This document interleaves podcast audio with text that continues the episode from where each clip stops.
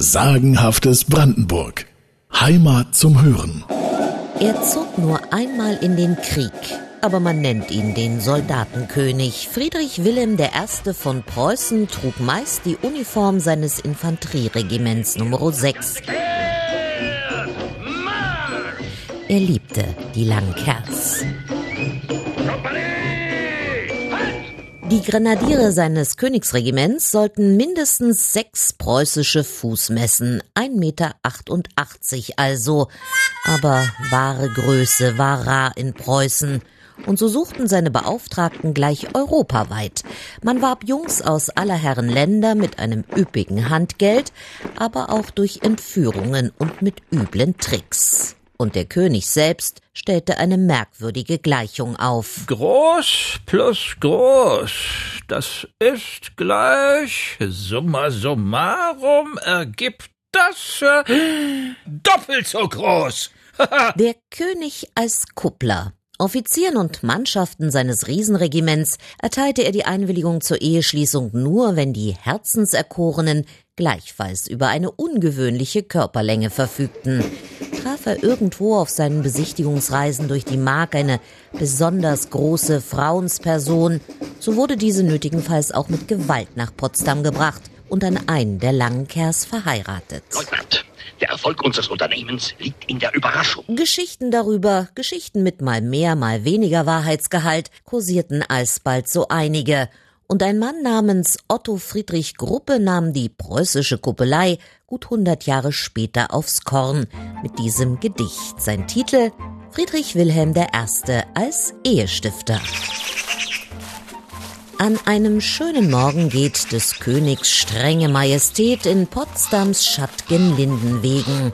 Kommt eine Jungfer ihm entgegen, hübsch, artig und vor allem schlank und wie ein Flügelmann so lang. Es heitert sich das Angesicht des Königs, er besinnt sich nicht. Sie geht nach Potsdam, liebes Kind, bestelle sie mir das geschwind. Und er tritt gleich in ein Häuschen hier, verlangt Tint, Feder und Papier. Er schreibt Order mit höchst eigener Hand. Kopulation sofort streut dick drauf den Märkschen Sand und drückt den preußschen Adler drauf. er sagt zu der Schönen, Da, nun lauf und gib's in der Kaserne ab. Wobei er ihr nen Gulden gab.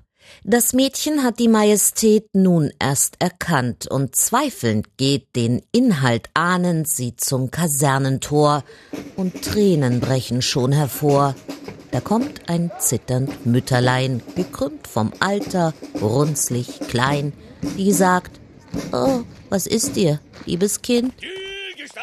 Nun, die Maid war zu ihrem Glück nicht nur groß und hübsch, sondern auch clever. Und darum geht es wie folgt in unserem Gedicht weiter.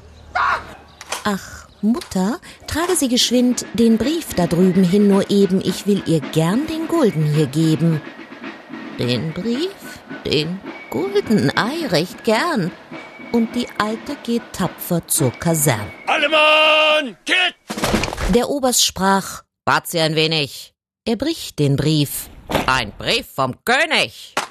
Er pustet von der Schrift den Sand, er liest, was frisch geschrieben stand, liest zweimal, dreimal diesen Brief, worauf er Kriegsrat gleich berief, denn was stand in dem Schreiben drin, dass er mit der Überbringerin, den Schotten und Flügelmann MacDoll ohn Aufschub kopulieren soll. Jawohl, jawohl, jawohl.